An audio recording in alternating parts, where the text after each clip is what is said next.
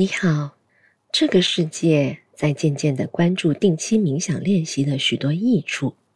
冥想让我们更健康、快乐和睿智。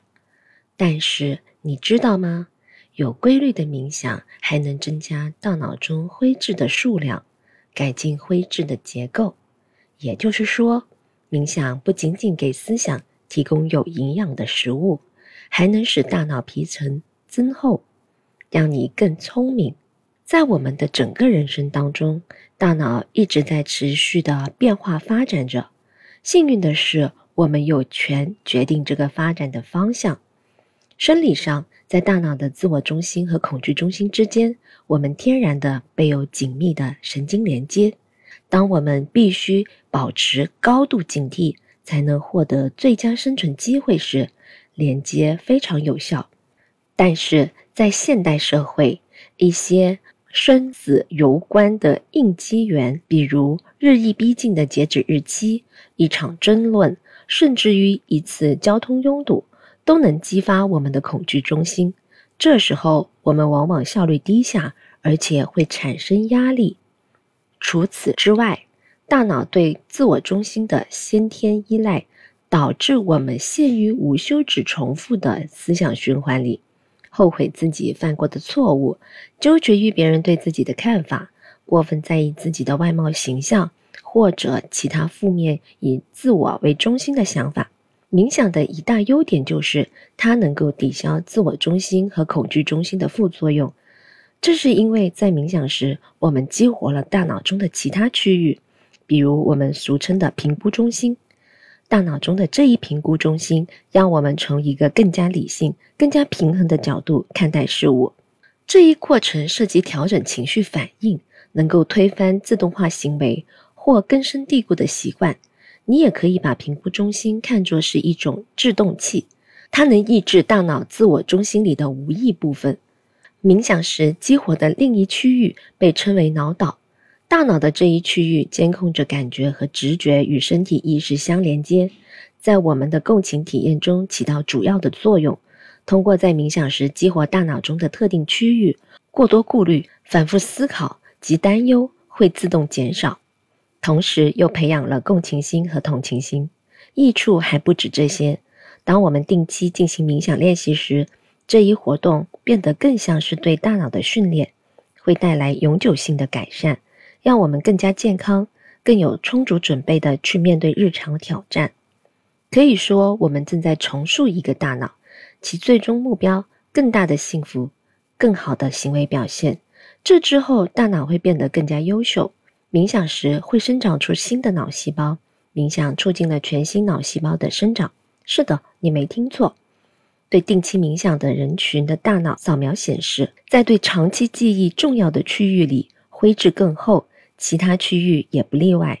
比如对学习、记忆、整体性的信息加工、自我意识、同情心和内心很关键的区域。在本期课程的剩余部分里，我将跟大家分享冥想能真正改变大脑结构的五种方式。当然，这种改变是朝着更好的方向的。第一，冥想能建立更快、更厚、更健康的鹅皮质。这有益于提高你的集中力、专注度和注意力。将你的注意力集中在某一特定的冥想物体上，比如我们的呼吸，是冥想核心练习之一。所以说，冥想能够提高我们的专注能力，使我们不那么容易分心，也顺理成章，不足为奇。但是，冥想又是如何让大脑变得更快、更厚、更健康的呢？答案其实非常简单。当我们集中注意力的时候，额皮质就会被激活，流向这个区域的血液也会增多。次数足够多之后，这种血液流动就变得更加稳固，进而，在定期冥想者的大脑里就会生长出新的脑细胞了。这个原理有点像举重或有氧运动，只不过训练的对象不是你的身体，而是你注意力持续的时间。你也不需要站在重量级队伍里加大自己的训练力度，其实只是练习冥想，短短四天，你也能够更久的集中注意力，更快、更容易的重新引导自己的注意力到某项任务或活动上。第二，冥想让海马体保持健康，继而改善记忆力和学习能力。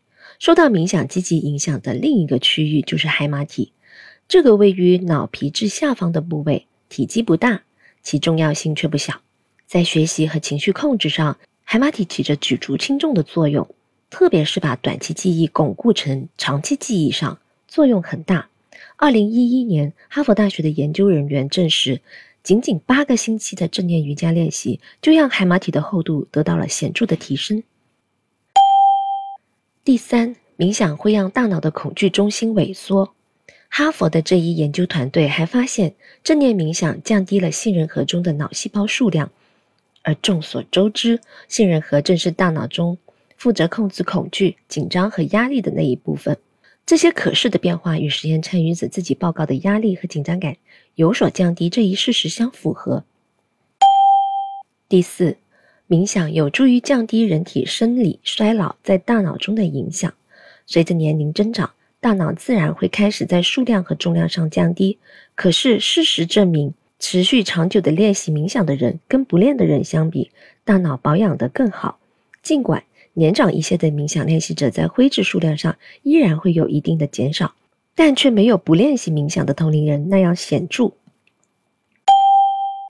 第五，冥想激活了脑岛，同时增加了共情心和同情心。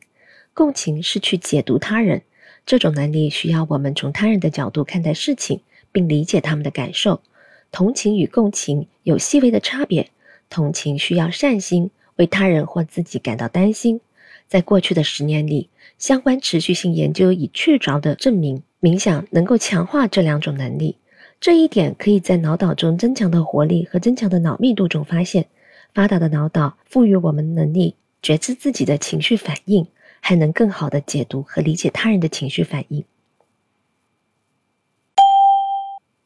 非常肯定地说。当你冥想时，你实际上是让大脑朝着更好的方向改变。那么，为何不试试呢？你越能够定期冥想练习，你和你的大脑从中获益就更多。下次见。